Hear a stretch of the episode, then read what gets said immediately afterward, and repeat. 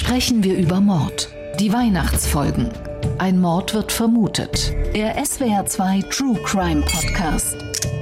Mit Holger Schmidt, dem früheren Bundesrichter Thomas Fischer und als Gast Jens Wawrczyk. Hallo, willkommen zu unseren SWR2 True Crime Podcast Sonderfolgen. Sprechen wir über Mord. Ich bin Holger Schmidt. Bei mir im Studio ist der Strafrechtsexperte und frühere Vorsitzende Richter am Bundesgerichtshof Thomas Fischer. Und in Hamburg ist bei uns Jens Wawrczyk, Schauspieler, Sänger, Experte für Mord und Spannung, Peter Shaw bei den drei Fragezeichen. Hallo Jens. Hallo.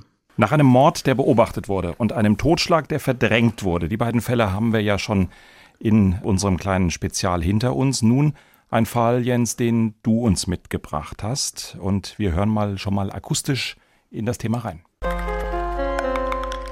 Ich habe ihn dann einfach vergraben. Alles andere hätte doch nur Ärger mit der Polizei gegeben.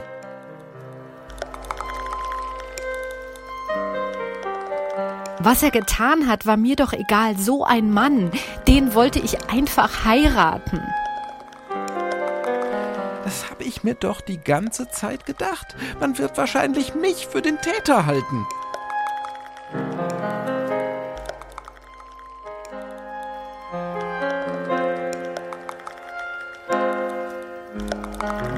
Mein Gott, das Kind hat die Leiche gesehen. Schrecklich.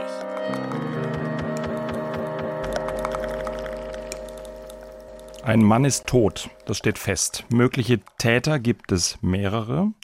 Es geht wieder um einen Film von Alfred Hitchcock, auch das sei diesmal von vornherein gesagt. Und bevor wir jetzt von Jens Wawacek hören, was ihn an diesem Fall, respektive an diesem Film fasziniert, gibt uns Sophia Flesch-Baldin eine kurze Zusammenfassung. Ein kleiner Junge läuft mit einem Spielzeuggewehr durch den Wald und findet plötzlich einen Toten. Ein symbolisches Zusammentreffen, als hätte jemand diesem Jungen sagen wollen, siehst du, so schnell kann aus deinem harmlosen Spiel blutiger Ernst werden. So schnell könnte aus dir ein Täter werden. Ja, und tatsächlich, auf der Stirn des Toten verläuft ein bisschen Blut. Ist er Opfer eines Gewaltverbrechens geworden? Der Junge fragt sich das nicht. Er läuft nach Hause und ist nicht einmal erschrocken. Doch auch andere finden den Toten im Wald oder hören von ihm und finden tatsächlich Gründe, sich für den Täter zu halten. Ein Rentner ist im Wald illegal auf Jagd. Er glaubt, den Mann versehentlich erschossen zu haben. Eine ältere Frau ist dem Unbekannten noch kurz vor seinem Tod begegnet. Sie hat mit ihrem Spazierstock nach ihm geschlagen, aus Angst, er wolle sie vergewaltigen. Sie glaubt deshalb, ihn getötet zu haben. Und auch die Mutter des kleinen Jungen hat mit dem Toten zu tun. Sie war mit ihm verheiratet und hat ihm im Streit eine Milchflasche über den Kopf gezogen. Hat sie seinen Tod unabsichtlich herbeigeführt? Eine seltsame Angst führt diese Menschen schließlich zusammen, dass ein Ermittler ein Motiv in ihrem Handeln entdecken und sie deshalb für Mörder halten könnte. Schon deshalb, so beschließen sie, müsse die Leiche des Mannes verschwinden. Sprechen wir über Mord. SWR 2 True Crime Podcast. Jens, sprechen wir eigentlich über Mord und warum sprechen wir über diesen Fall? Du hast ihn uns mitgebracht. Na, was mich an diesem Fall besonders begeistert, ist die Tatsache, dass sich äh, plötzlich ein ganzes Dorf mehr oder weniger schuldig fühlt ähm, an dem Mord beziehungsweise an dem Tod der Leiche, die man im Wald findet. Ähm, aber es geht nicht so sehr darum, dass man erschrocken ist über die Tat, sondern eher darüber, dass man äh, Angst davor hat, dass man erkannt wird, dass man erwischt wird, dass man eingesperrt wird. Also keiner dieser Menschen hat irgendein moralisches Problem. Die finden das theoretisch überhaupt nicht schlimm, dass der äh, Tote da im Wald liegt. Und das ist äh, sehr britisch, sehr schwarzhumorig von Hitchcock umgesetzt, aber auch schon in der literarischen Vorlage so. Und mich hat dieser Film immer besonders interessiert, weil Hitchcock in vielen Interviews betont hat, dass Immer Ärger mit Harry einer seiner absoluten Lieblingsfilme gewesen ist, obwohl er, als er 1956 in die Kinos kam, kein besonderer Erfolg war, außer in Frankreich, aber er war eigentlich ein Flop. Aber Hitchcock hat sehr zu diesem Film gestanden und ich glaube, der Film spiegelt diese, diese Art von Humor, die Hitchcock hatte und auch die Respektlosigkeit dem Thema Tod und Sterben gegenüber. Also diese Groteske als, als Lieblingsgrund für Alfred Hitchcock oder was, warum war das für ihn der schönste Film? Ja, ich glaube, weil äh, er hat eine Dialogstelle besonders gemocht. Es gibt eine, eine Szene, in der der, der alte Captain äh, versucht, die Leiche aus dem Weg zu ziehen, aus dem, aus diesem Laub, äh, aus diesem Laubberg im Wald. Und äh, plötzlich steht diese Lady vor ihm und äh, anstatt zu sagen, um Gottes Willen, was, wer ist denn das? Äh, wir müssen die Polizei rufen, fragt sie nur sehr höflich, haben Sie ein Problem? Und diese Art von ironischer Distanz, die durchzieht den ganzen Film und eben auch den Roman. Und das war Hitchcocks Humor. Er hat äh, sich immer lustig gemacht über, über das Schreckgespenst, äh, Mord, Tod, Sterben, über das Düstere. Und tatsächlich ist dieser Film ja voll von solchen Anspielungen. Als wir äh, uns heute Morgen hier im Studio getroffen haben, hat Thomas Fischer auch sofort bezogen auf, auf den Film äh, gesagt, äh, seine Lieblingsszene auch eigentlich zum, zum Wegwerfen komisch. Naja, das ist die Szene, in der der äh, das, äh, das Malergenie, äh, der da ja, sagen wir mal, gewöhnungsbedürftige Bilder malt, die dann aber von einem äh, mysteriösen äh, Millionär äh, samt Chauffeur aufgekauft werden. Äh, äh, dieser Maler sagt dann zur Mutter äh, des kleinen Jungen, der zunächst im Wald die Leiche als erster fand und der, die von Shirley MacLaine gespielt wurde, ich glaube im Alter von 20 Jahren damals. Und sie spielt ja eine, eine Mutter, Film, ja. eine Mutter eines sechsjährigen oder fünfjährigen Kindes. Das ist aber niemandem aufgefallen damals. Jedenfalls sagt er, ja sagt er zu ihr, äh, du hast aber eine hübsche Mami und dann sagt er, wenn Sie die schon hübsch finden, dann sollten Sie erstmal meine Schleuder sehen. Und das fand ich schon wirklich witzig. genau, wobei ja. auch, äh, weiß nicht, wie es euch gegangen ist, äh, auch bei diesem Maler und dem, was er da an der Straße anbietet. So übrigens dann auch der Moment, wo Alfred Hitchcock dann mal wieder durchs Bild läuft. Es ist ja auch eigentlich alles eine Parodie, jedes einzelne dieser Gemälde oder viele dieser Gemälde an Künstler wo man sich dann auch fragt, wer da wie auf die Schippe genommen wird. Interessant, dass du das sagst, weil da würde ich jetzt widersprechen. Ich besitze ein Gemälde dieses Malers.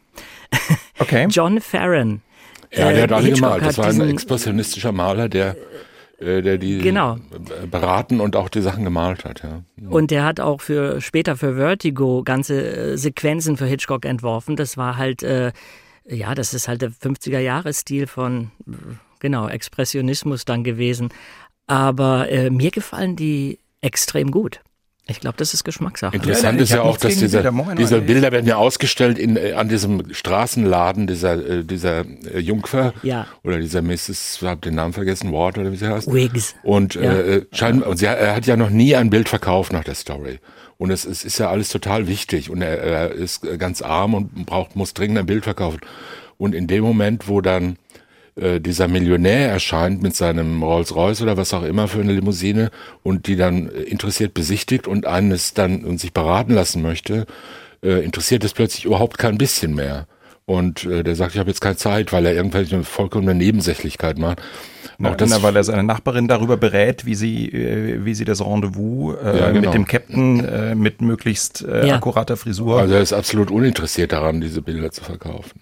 Ja, trotzdem nochmal zur Verteidigung meines Kunstgeschmackes. Ich habe nicht gesagt, dass mir die Bilder nicht gefallen. Ich habe nur, nur den Eindruck gehabt, dass diese tatsächlich expressionistische Malerei tatsächlich, äh, dass das Zitate anderer Expressionisten sein sollen. Mhm. Aber ich beuge mich ja. natürlich in Demut äh, vor dem Eigentümer eines solchen Werkes äh, und, und, an, und anerkenne, dass es der Maler selbst war. Nein, und natürlich natürlich ist es eine, eine sehr humorvolle Sicht auf diese Kunstszene und dass eben dieser, dieser äh, gebrechliche Millionär auftaucht und plötzlich also diesen Maler, der ja nicht als besonders erfolgreich und auch vielleicht auch gar nicht als besonders begabt dargestellt wird, plötzlich in den Stand des, äh, so, äh, des Sensationskünstlers erhebt. Äh, das zeigt vielleicht auch, wie Hitchcock überhaupt diese ganze Szene beurteilt hat, die Kunstszene, und dass man eben, äh, dass das eine, auch einer gewissen Willkür gehorcht. Plötzlich ist jemand en vogue, äh, nur weil irgendjemand sagt, ja, das ist jetzt das, was wir wollen.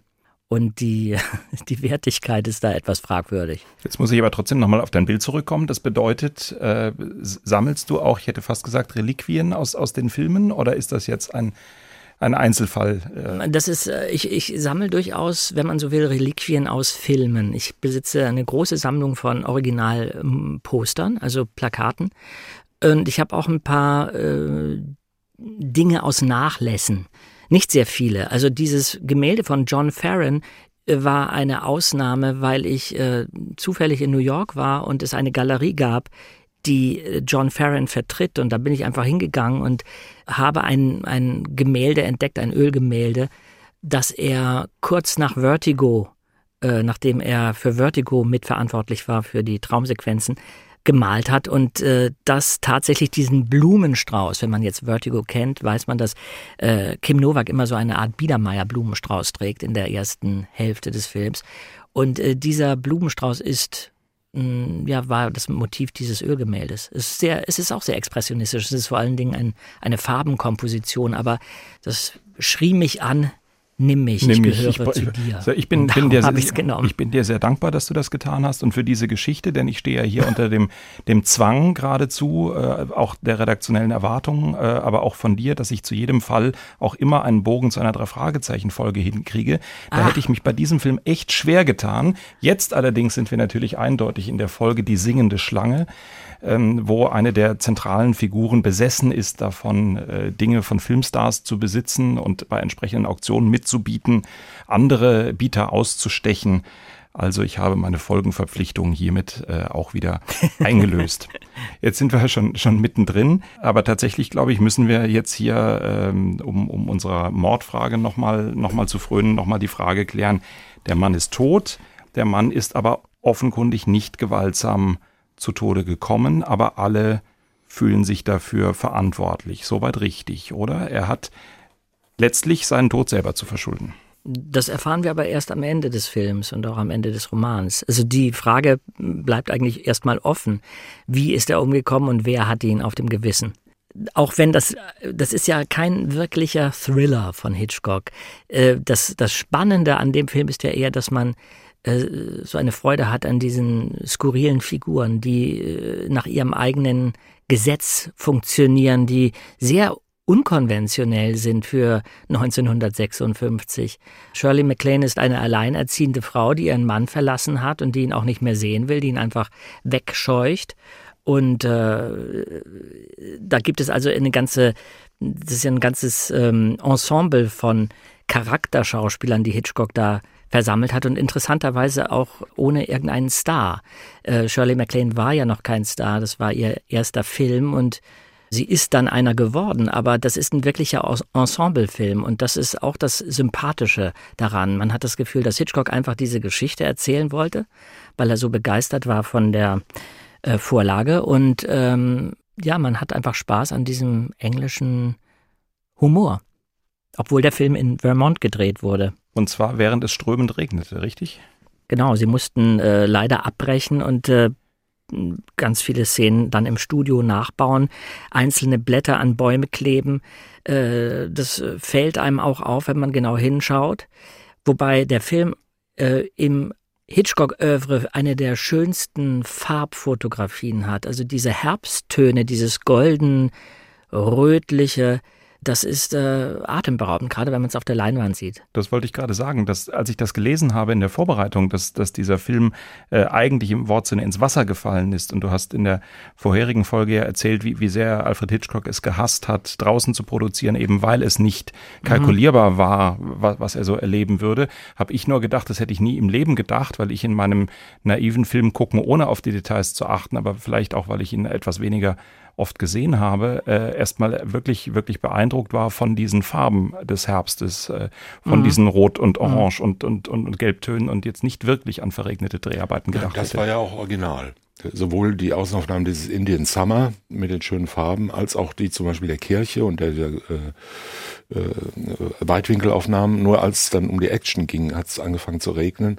Deshalb musste man das Ganze ins Studio verlegen, hat dort eine sehr künstliche Kulisse aufgebaut, bei der dann zwei Lastwagen voll einzeln aufgesammelte Blätter an von Hand an Gipsbäume geklebt wurden, was die Sache erstens verzögert und zweitens äh, wesentlich teurer gemacht hat.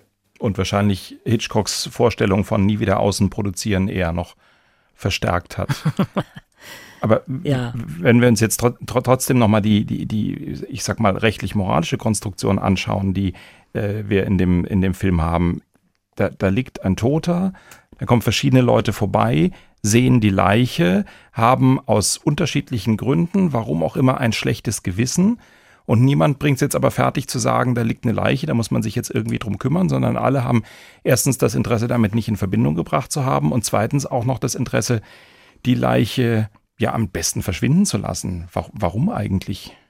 Ja, ich glaube, das mit dem schlechten Gewissen, äh, es ist auch relativ. Ne? Also so ein richtig schlechtes Gewissen haben die eigentlich nicht, äh, die äh, vier Helden, sondern äh, nee. das ist ja eigentlich nur dieser etwas skurrile Deputy Sheriff ähm, mit dem Hut und der Lederjacke, mhm. der da ähm, Oldtimer repariert und äh, sinnlose Ermittlungen anstellt und immer irgendwie äh, versucht, gefährlich auszusehen.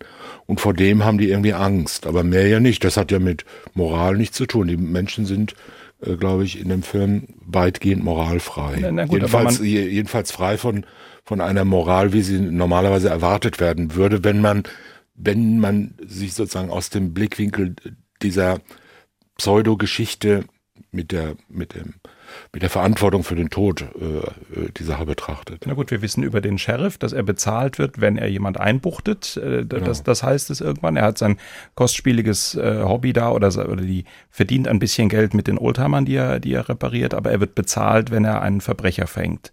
Das ist sein einziges Interesse. Aber das Vertrauen, äh, ich sage es jetzt mal hochtrabend, in den Rechtsstaat, dass man, dass man eine Leiche melden kann, ohne selber da in den Fokus zu kommen, das scheinen sie ja alle vier nicht zu haben. Ja. Weil ja jeder irgendwie meint, er kriegt da Ärger.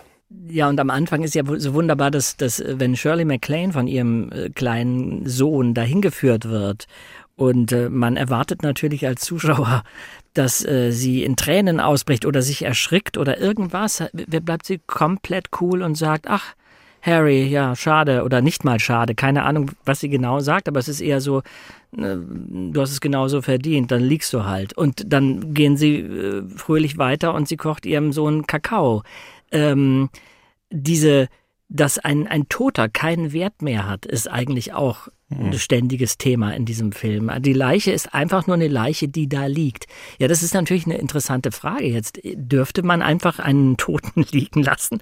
Ist man nicht verpflichtet, ihn zu melden? Doch wahrscheinlich, oder? Fragen wir Thomas Fischer. Und ich setze die Frage noch, noch hinten drauf, wenn ich ihn dann selber begrabe, dann wird es doch endgültig schräg, oder? Auf keinen Fall. Also ja, schräg schon, aber, ähm, aber vollkommen ungefährlich. Ähm, also Selbstverständlich darf man Tote liegen lassen, wo man sie findet. Das wäre ja noch schöner, wenn man jetzt als Passant äh, dazu verpflichtet wäre, jeden Toten aufzulesen, den man findet. Gut, äh, hinterlassene Hilfeleistung der, fällt weg. Nein, wer tot ist, der braucht auch keine Hilfe mehr. Aber muss ich ihn nicht melden? Also äh, da gibt's überhaupt keine Verpflichtung. Äh, man kann das melden, man kann es aber auch bleiben lassen. Ach ehrlich? Und äh, auf der äh, cool, Coolheitsebene, auf der die Protagonisten dieses Films angelangt sind, wird natürlich eher naheliegen, dass sie es bleiben lassen. Also die interessieren sich ja nicht für den. Ja. Äh, übrigens war ja wohl auch, also auch das ist ja wieder sozusagen rückgestrahlt in die Wirklichkeit. Der Schauspieler, der diesen Harry, den Toten spielt, äh, war ja schwer enttäuscht mhm. von seiner von seinen, der Ausfüllung seiner Rolle und hat dann diesen, nach diesem Film, glaube ich, seinen Beruf aufgegeben, hat dann irgendwas Anständiges gelernt, also so Automechaniker oder sowas. Also die Karriere von Harry endete auch mit diesem Film durch äh, schlichte ja. äh, Nicht-Ausschöpfen seines Potenzials. Und der lag ja wirklich nur anderthalb Stunden da und hat nichts gesagt. Was auch eine Leistung ist. Was, mein, ja. Also jedenfalls, äh, man muss äh, Leichen weder melden, noch muss man sie begraben, noch, noch muss man sonst irgendwas tun. Wenn man sie begräbt, muss man es allerdings dann so machen, dass man sich nicht wegen äh, beschimpfendem Unfug an Leichen schuldig macht. Da, da komme ich gleich nochmal drauf. Wie, wie ist es mit, mit, der, mit der Störung der Totenruhe? Die ist mir noch aufgefallen. Er liegt da schön ruhig. Darf man ihn selber begraben? Sind wir da schon im Tatbestand Störung der Totenruhe oder Nein, verlangt das ein Begräbnis? Da sind wir im Tatbestand, da sind wir irgendwo im Bestattungsgesetz. Äh, weil man nämlich Leichen, die man im Wald findet, nicht einfach im Wald hinterm Baum vergraben darf. Das ist klar. Die, äh, jedenfalls in Deutschland nicht.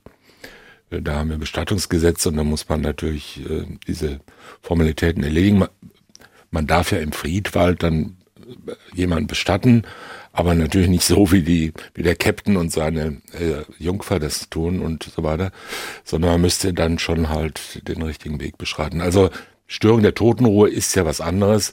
zunächst mal muss halt äh, eine Ruhe da sein und dann muss die gestört werden. Das, damit ist aber jetzt nicht gemeint, dass man irgendwas mit einer Leiche macht, sondern, sondern damit ist gemeint, dass man beschimpfenden Unfug äh, äh, macht oder sonstige irgendwelche äh, Dinge mit der Leiche anstellt, die man aus Pietätsgründen und aus Gründen des öffentlichen Friedens nicht tun sollte. Muss die Leiche davor beerdigt sein oder ist das, nein, nein, das nicht wesentlich, nein, das auch ist wenn der wesentlich. Bestatter Unsinn macht? Äh, Natürlich, es gibt ja Menschen, die ja. in, in äh, Aufbahrungshallen einbrechen und sich da irgendwie an Leichen zu schaffen machen oder in Krankenhäuser, in Leichenhallen und so weiter. Also das gibt's in der Wirklichkeit auch. Und äh, da kann man jetzt fragen, was ist da eigentlich das Rechtsgut? Warum schützen wir das? Warum ist es nicht egal? Jeder kann sich irgendwie selber wahrscheinlich überlegen, warum das äh, strafbar sein soll, weil man äh, weil es natürlich auch irgendwie ein, ein kollektives Gefühl von der Würde des Menschen, von so einer nachwirkenden Würde ver verletzt. Und äh, es geht also nicht darum, ob, ob dieser Unfug wirklich beschimpfend ist, also beschimpfend gemeint ist. Trotzdem äh, ist es verboten nach Paragraph 168 Strafgesetzbuch. Man dürfte also beispielsweise auch nicht etwa jetzt den Kopf eines lieben verblichenen Verwandten auf eine Stange stellen und bei sich im Garten aufstellen äh, aus, aus Gründen der Zuneigung. In anderen Kulturkreisen eher aus was Gründen der Abschreckung äh, üblich. So ja, ja, Abschreckung oder was auch immer. Ja, man darf auch keine Knochen aufheben oder äh, sonst irgendwas tun. Also Teile von Teile der Leiche aufheben und zwar egal aus welchen Gründen. Ja, äh, das ist jetzt wäre kein beschimpfender Umfug, aber äh, man darf solche Dinge nicht tun, die äh, sozusagen eine, eine, eine nach außen gerichtete Demonstration einer Missachtung der, der, der Totenruhe, der Würde, nachwirkenden Würde sind. Das endet natürlich irgendwann, wenn eine Leiche äh, von der Leiche zur Sache wird. Nicht? Also wenn, wenn die äh, sozusagen ihren Würdecharakter verliert und äh, zu einer bloßen Sache wird. Das Umgraben auf dem Friedhof, oder? Na, da, da glaube ich eher noch nicht, aber sagen wir mal bei archäologischen Funden. Mhm. Äh, man darf ja einfach Knochen aus der Erde graben und in Museen ausstellen. Na gut, wo, wobei das auch große ethische Diskussionen sind. Es ist, äh, ja. gab ja eine große Mumienausstellung äh, vor einiger Zeit, bei der sehr intensiv auch ethisch darüber diskutiert worden ist, was machen wir da eigentlich? Eigentlich zeigen wir Leichen. Eigentlich muss man auch da eine gewisse Pietät walten lassen. Vielleicht nicht strafrechtlich, aber aber tatsächlich. Das ist sicher richtig, das, das steht dahinter. Ne? Also wann hören, wann, wann hören Leichen auf, äh, Menschen zu sein? Ja? Also äh, mhm. das zu sein, wo, äh, was wir als würdefähig und als äh, schützenswert ansehen. Mhm. Und äh, natürlich kann man sagen, das waren mal Menschen, Mumien beispielsweise, oder auch Skelette, die, die man ausgräbt. Und äh, das äh, kann man jedenfalls nicht so ohne weiteres als eine äh, beliebig der Öffentlichkeit äh, zu äh, darzustellen oder äh, zu äh, offenbarende Sache ansehen. Aber im Grundsatz ist es so. Ne? Also im Grundsatz verlieren Teile des Körpers und der Körper insgesamt, äh, wenn sie vom Körper abgetrennt sind, beispielsweise verlieren irgendwann ihre, ihre Körpereigenschaft und werden zu bloßen Sachen. Man kann ja auch solche Sachen kaufen, in Anführungszeichen. Ja, man kann ja äh, Hirnhäute kaufen und, und äh, Teile des Körpers oder ähm, die dann als äh, Ersatzteile benutzt werden. Damit gehen wir auch um und die werden verkauft und da gibt es einen Markt dafür. Der ist natürlich reguliert, das darf nicht jeder äh, sich besorgen von irgendwelchen äh, Bestattern oder, oder rechtsmedizinischen Instituten. Aber im Prinzip ist es so und die müssen ja auch dann nicht äh, äh, einzeln bestattet werden. Muss dann eine gewisse Zeit eingehalten werden, also bis eine bis ein abgetrennter Körperteil zum Beispiel eine Sache wird oder oder wo wann wird das entschieden? Nein, nicht zwingend, glaube ich. Also ich glaube, von der mit der Zeit hängt das weniger zusammen. Mit der Zeit hängt es zusammen, wenn wenn wenn wenn es äh, keine willkürlichen Handlungen sind. Also wenn eine Leiche, die in die seit zehn Jahren äh, bestattet ist auf einem Friedhof, die ist immer noch Leiche und die kann deren Totenruhe kann immer noch gestört werden. Und äh, wenn man aber in den Alpen einen abgestürzten Ötzi aus dem Jahr äh, 4000 vor Christus findet oder 3000 vor Christus, dann ist es keine Leiche, sondern ist es ein, eine, äh, dann ist es wohl eher eine Sache. Und bei einzelnen äh, mhm. Körperteilen, beispielsweise amputierten Gliedmaßen, ja, also wir haben ja, was weiß ich, ja. äh, im Jahr werden in Deutschland 60.000 Füße von Diabetes Typ 2 Kranken amputiert. Die bleiben ja irgendwo. Ja. Und äh, da gibt's natürlich keinen Markt dafür.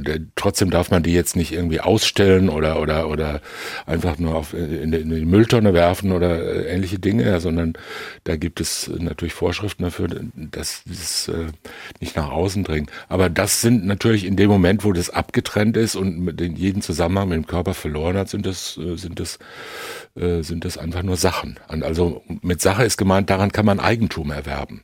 An, an entnommenen Organen kann man Eigentum haben. Und äh, an einem Körper kann man ja kein, also an einem mhm. ganzen Körper einer Leiche kann man mhm. kein Eigentum haben. Da hat man, da hat man ein, ein Bestimmungsrecht darüber, also als Hinterbliebener beispielsweise, und hat ein Fürsorgerecht für äh, Fürsorgepflicht für diese Leiche, aber man hat kein Eigentum. Sind das Fälle, die in der Praxis tatsächlich relevant werden? Haben Sie sowas als Tatrichter oder als Revisionsrichter jemals auf dem Schreibtisch gehabt? Ja, das kommt schon vor. Man muss gelegentlich über, darüber nachdenken. Also als äh, ne, natürlich gibt es beispielsweise Diebstahl von äh, Körperteilen, ja, weil Körperteile, zum Beispiel Hirnhäute und andere äh, Teile, Augenteile und was, äh, Kuckuck was, werden ja in der äh, äh, Transplantationsmedizin und als in Anführungszeichen Ersatzteile eingesetzt. Das heißt, die werden auch gehandelt. Da gibt es einen, einen regulierten Markt dafür und ähm, da, da hm, kann man nachfragen. Das heißt beispielsweise in rechtsmedizinischen Instituten werden Hirnhäute in einem Eimer gesammelt. Ich kann mich zum Beispiel an einen Fall erinnern, den ich nicht selber entschieden habe, aber der, äh, der ist vor einigen Jahren entschieden worden, äh, dass ein Sektionsgehilfe äh, immer Hirnhäute aus dem Eimer ge geklaut hat und äh, heimlich auf dem Markt verkauft hat. Also nicht auf dem Wochenmarkt, also, sondern auch nicht eBay, wie ich hoffe. Äh, auf einem Markt für Hirnhäute. Ja, da wird es schon irgendeinen geben. Und wenn der Sektionsgehilfe ist, dann weiß er, wen er da anrufen kann und muss. Und, und äh, da ist halt die Frage, war das Diebstahl oder war das kein Diebstahl? Und natürlich war es Diebstahl, weil diese äh, äh entnommenen Hirnhäute beispielsweise äh, einfach Sachen sind und nicht mehr nur und nicht ein Toter oder, oder 40 Tote, äh, deren Totenruhe da gestört wird.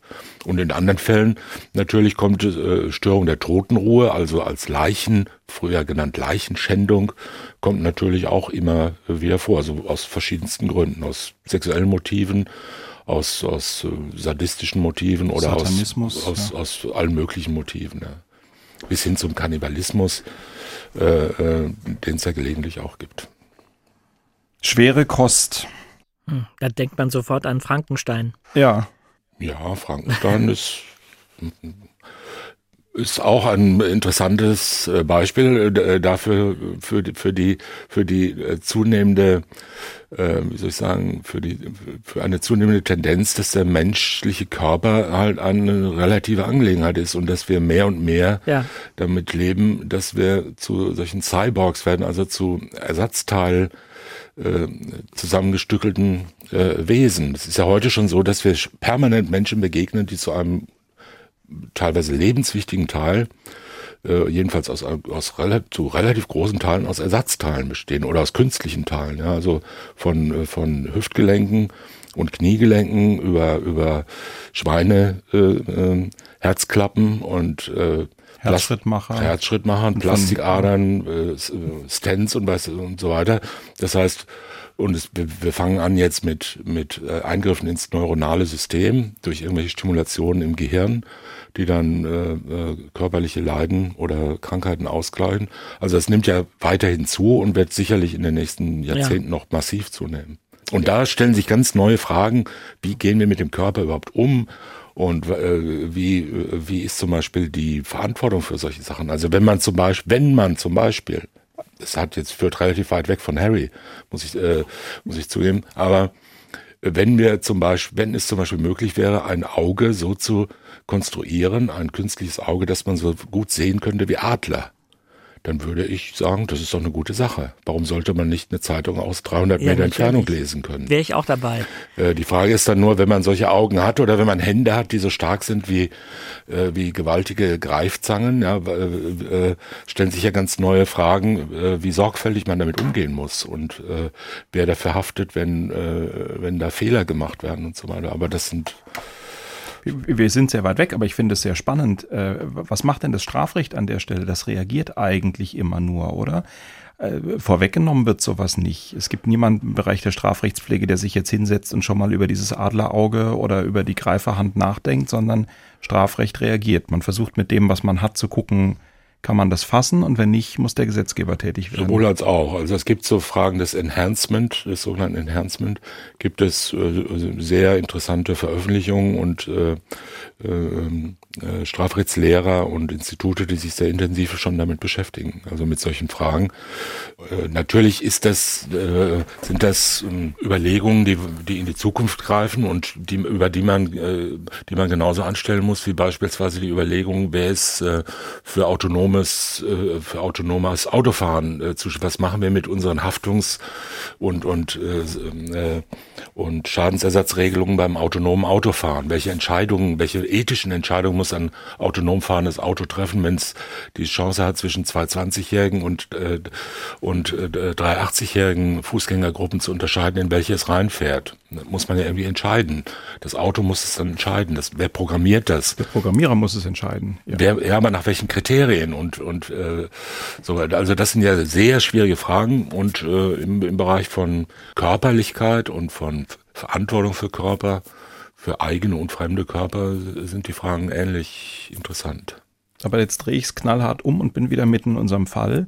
Was ist mit der Strafbarkeit von denen in dem Film, die glauben, sie hätten getötet und die wirklich die, die, Vorstellung haben, sie sind jetzt eigentlich für diesen Tod verantwortlich, ohne es verantwortlich zu sein. Die sind komplett straflos, auch wenn sie es selber für möglich halten. Also irgendwas für möglich zu halten, ist, äh, das ist eine Frage der psychischen Gesundheit oder der äh, innerlichen Beunruhigung, der subjektiven Beunruhigung, aber hat keine strafrechtliche Bedeutung. Sie haben ja nichts, weder haben sie irgendwas versucht, noch haben sie ja tatsächlich irgendetwas getan. Es ist ja nur an einer Stelle, glaube ich, in dem Film kommt ja vor, als dieser äh, pensionierte Schlepperkapitän dann irgendwann sagt, ich habe ja nur geschossen und äh, das war ja gar kein Mord, sondern das war ein Unfall. Äh, das ist natürlich, sagen wir mal, strafrechtsdogmatisch ein bisschen rätselhaft, weil er meint natürlich, dass er fahr, wäre ja immer noch Fahrlässigkeit und wäre, wäre dann immer noch strafbar.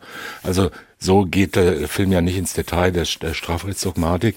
Also zwischen Mord oder sagen wir Totschlag, vorsätzliche Tötung, fahrlässiger Tötung und Unfall, also reinem Zufall, gibt's ja noch gewaltige Unterschiede. Und nur im letzteren Fall wäre man völlig aus dem Schneider.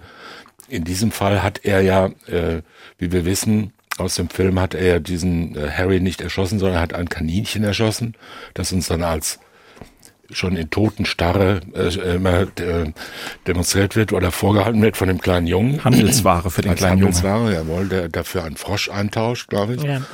Und sich dann aber das Kaninchen wiederholt und sagt, mal schauen, was ich beim nächsten Mal dafür kriege. Äh, auch keine schlechte Moral, Händlermoral, äh, schon in jungen Jahren. Ja, also jedenfalls die Leute, die sich einfach nur einbilden, sie hätten etwas Schreckliches getan, sind deshalb nicht strafbar. Wer ernsthaft meint, dass, dass er dafür verantwortlich ist, dass irgendwo ein äh, schreckliches Unglück passiert, der das Warndelikt, oder? Nein, das ist kein Warndelikt. Ein Warndelikt ist ein ist eine Tat, bei der man sich einbildet, dass sie strafbar sei. Aber, aber nicht, äh, bei der man sich einbildet, dass man überhaupt die Tat verursacht habe. Also äh, wenn hinter mir ein Haus zusammenbricht, äh, wenn ich durch die Straße gehe und ich sage, das war ich, das, mein letzter Schritt war von solcher äh, erderschütternder Gewalt, dass das ganze Haus zusammengebrochen ist, dann bin ich nicht strafbar. Und das war auch kein Warndelikt, ich habe ja gar nichts gewollt. Wenn ich äh, ein, äh, zum Beispiel eine Quarkschnecke esse, im Studio des SWR zur Mittagspause und denke, das Essen von Quarkschnecken wird mit Freiheitsstrafe bis zu zwei Jahren bestraft, dann ist es ein Bahndelikt. Muss ich jetzt darüber aussagen, wenn, wenn ich gefragt werde, ob ich diese, ob Sie diese Quarkschnecke gegessen haben? Muss ich Nein, das äußern? ist ja ein rein, das ist ein rein fiktives Beispiel.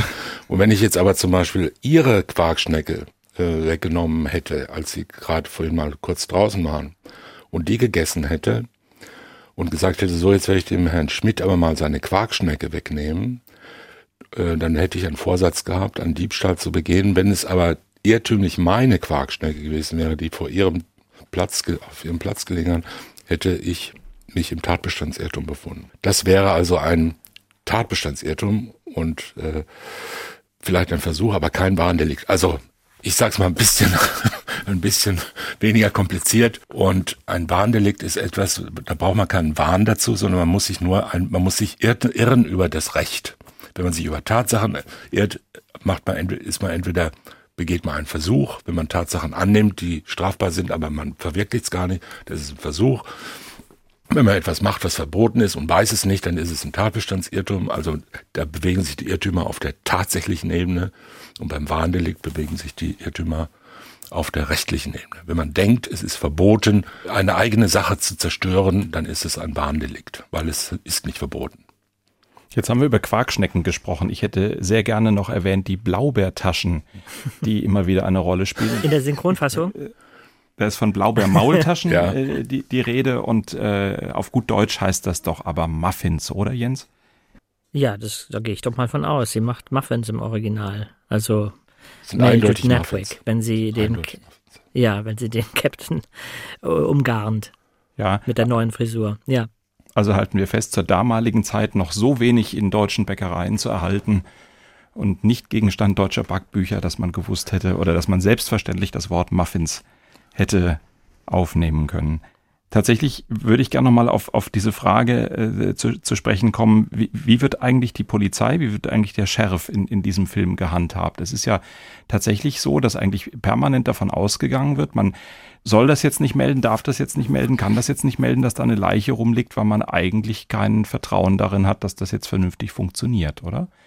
Dass man dem Sheriff nicht trauen kann, dass man der Polizei nicht trauen kann, dass man wahrscheinlich mit dem halben Bein schon im Gefängnis ist, wenn man jetzt sagt, da liegt eine Leiche. Ja, aber auch zu Recht. Ne? Also jeder, ähm, ne, mehrere Personen denken ja, dass sie wirklich äh, verantwortlich sind für den Tod von Harry. Insoweit würde ja würden ja die Rechtsfolgen, die dann kommen, also die Unannehmlichkeit eines Verfahrens beispielsweise oder gar einer Bestrafung, würden sie ja mehr oder minder zu Recht treffen. Die haben zwar keine moralische, empfinden keine moralische Schuld, sind aber irgendwie der Ansicht, das äh, gibt Ärger. Und das äh, ist damit gemeint. Andererseits muss man sagen, die, der, der, der, die staatliche Gewalt wird ja in, in Gestalt dieses Hilfs-Sheriffs, wird ja nun auch nicht gerade als äh, Inbegriff von Vertrauenswürdigkeit dargestellt. Auch dieser Sheriff hat ja eigentlich keine echte Moral, sondern der hat ja nur so eine äh, so etwas, äh, sagen wir mal, merkwürdige äh, Interesse. Der hat nur Interessen, Geld zu verdienen und äh, irgendwie mh, wichtig zu erscheinen. Hm. Ansonsten äh, hat er ja, glaub zu ich, machen, ja. ja Karriere zu machen, hat er auch keine äh, größeren moralischen Ambitionen, glaube ich. Hm. Ich bin mir nicht sicher. Ich glaube, in der literarischen Vorlage taucht er gar nicht auf. Und ich nehme mal an, dass Hitchcock ihn, wenn es so ist, es ist ein bisschen länger her, dass ich es aufgenommen habe, ähm, wenn Hitchcock ihn eingebaut hat, ist es vor allen Dingen natürlich deswegen, damit wir als Zuschauer innerlich schreien, nein, nein, er soll es nicht äh, entdecken, er soll es nicht melden, weil uns natürlich diese Mannschaft von, äh, von vermeintlichen Mördern inzwischen so ans Herz gewachsen ist. Das ist der Suspense-Faktor, der, der kleine Suspense-Faktor am, äh, ja, das ist ja in der zweiten Hälfte des Films eher im Mittelpunkt. Am Anfang lernen wir ja erstmal nur das ganze Personal kennen. Genau, die kauzige Dorfgemeinschaft in dem winzigen Dorf in Vermont.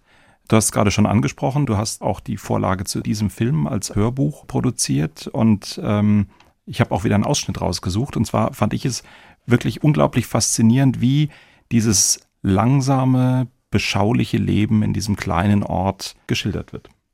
Während sich auf der Heide diese umwälzenden Ereignisse zutrugen, geschah zwischen den Bäumen und Bungalows nichts. Nichts passierte. So wie es jeden Nachmittag nicht passierte, wenn die Menschen, die zu Mittag nach Hause kamen, wieder gegangen waren und die Händler ihre Waren geliefert hatten. Es war ein geschäftiges, teilnahmsvolles Nichts. Schmetterlinge flogen pärchenweise zwischen den Büschen umher und in die Gärten hinein. Weiße Schmetterlinge und braune, die kleine, nichtsnutzige Sorte. Schmetterlinge und Kirschenfresser. Bienen schwärmten um die Köpfe der Gladiolen, verweilten zum Küssen und Probieren und schwärmten weiter. Tölpelhaft. Befriedigt. Wespen gingen wie Bussarde auf Fallobst und Papierkörbe nieder, während doppelte Stockrosen grüppchenweise in der Brise standen und sich austauschten. Für die Welt, die Welt, die in Automobilen und Bussen und auf Zweirädern daherkam, war das Sparrowswick Bungalow Estate ein dichter Wald, der sich an einen Hügel schmiegte und aus dem hier und da ein Dach oder ein Schornstein durchs Laub lugte. In die Siedlung hinein führte ein Steinweg mit einem Bungalow zur einen und einem efeu bewachsenen alten Cottage zur anderen Seite. Dieser Steinweg war gerade breit genug für ein mittelgroßes Automobil. Weiter oben, außer Sichtweite der Straße, verloren sich weitere Wege zwischen den Bäumen, und diese waren gerade breit genug für ein kleines Automobil oder ein Beiwagengespann. Von diesen Wegen zweigten Pfade mit Erde oder Mulch zu vereinzelten Bungalows ab, in denen zwangsläufig Menschen wohnten, die zu Fuß gingen oder mit dem Fahrrad fuhren. Könnte auch in der Eifel spielen, oder Thomas Fischer? Oder im Sauerland. Ähm, es liegt mir etwas näher am Herzen. Es spielt tatsächlich in England und nicht in Vermont.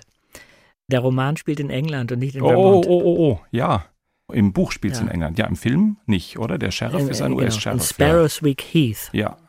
Ja. Ja.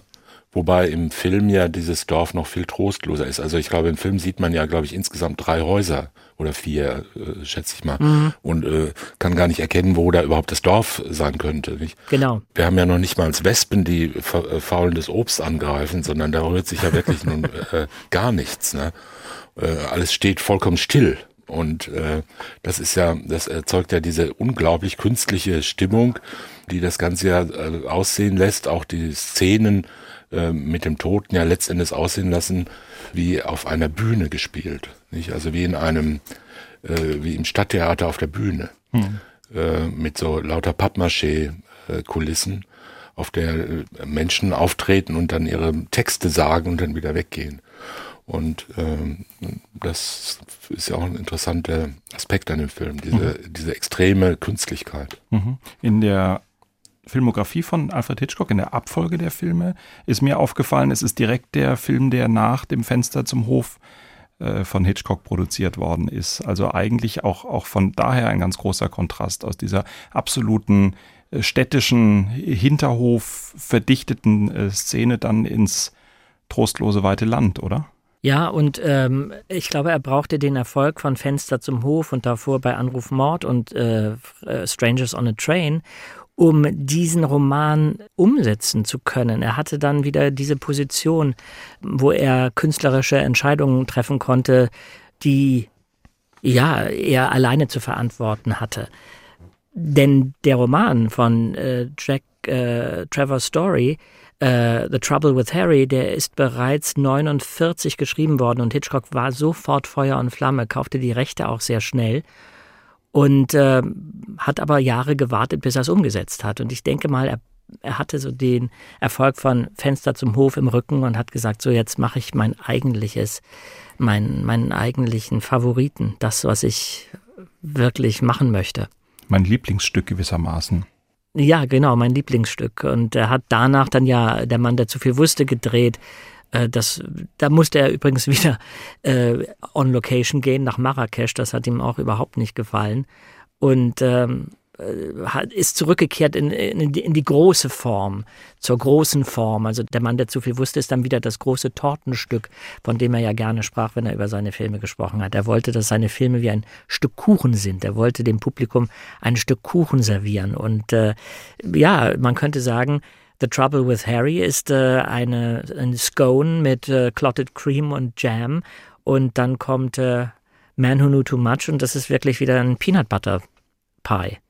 Wobei man auch vielleicht noch erwähnen sollte, dass dieser äh, immer Ärger mit Harry sich ja dadurch auszeichnet, dass er eigentlich alle Personen mit großer Sympathie verfolgt. Ja, Also das sind ja Personen, die sich aus der äh, aus der Wirklichkeit, deshalb habe ich das mit der Künstlichkeit äh, betont, aus der Wirklichkeit die äh, auch dem Zuschauer vertraut ist, aus dieser Wirklichkeit der Funktionalität und des, äh, des staatlichen Anspruchs und des sozialen Anspruchs fast völlig zurück, zurückziehen, die also wie, wie, wie kleine Kinder in so einer künstlichen Umgebung stehen, ihre kleinen Sorgen haben, da sind die Muffins halt viel wichtiger als die Leiche. Und, und äh, der Frosch ist wichtiger als äh, als der Vater und äh, solche Dinge, ja, also vollkommen verdrehte äh, Bedeutungen. Ja. Und ähm, der Hitchcock zeigt doch eigentlich, also der, der Film äh, schaut auf diese kleinen inneren Welten dieser alten Jungfer, die zum ersten Mal in ihrem Leben einen Mann zum Kaffee einlädt und dann eine Tasse aussucht, in dem sie in, in dem sie äh, äh, einen anderen Mann auffordert, seinen Finger durch den Tassenhenkel zu stecken, ob das auch, ob der Henkel für einen Mann auch passt und ähnliche schöne Dinge. Auf dies schaut er doch mit großer Sympathie. Mhm. Während äh, andere Filme, über die wir bei anderen Folgen schon gesprochen haben, von ihm äh, den Eindruck erwecken, als ob er eigentlich äh, von allen äh, Protagonisten eigentlich nur angeekelt sei mhm. und äh, ihnen mit großem Misstrauen und äh, auch Ablehnung begegne. In diesem Fall könnte man ja, findet man ja keine einzige Figur, die unsympathisch ist, sondern mhm. alle wachsen einem immer mehr ans Herz und man würde gerne noch ein bisschen weiter mit denen zusammensitzen und diese kleinen Scherze und kleinen Verwicklungen und vollkommen belanglosen äh, Tagesabläufe beobachten. Scones, Tortenstücke, Blaubeermaultaschen. Das war unsere heutige Folge von Sprechen wir über Patisserie. Das war unser dritter Weihnachtsfall in Sprechen wir über Mord. Ich danke Jens Wawacek für diesen Fall und ähm, sage, dass es zum Jahresende noch eine Corona-Silvester-Alfred Hitchcock-Folge von uns gibt und sage bis dann. Sprechen wir über Mord. Sie hörten einen Podcast von SWR2. Das komplette Podcast-Angebot auf swr2.de. SWR2 Kultur neu entdecken.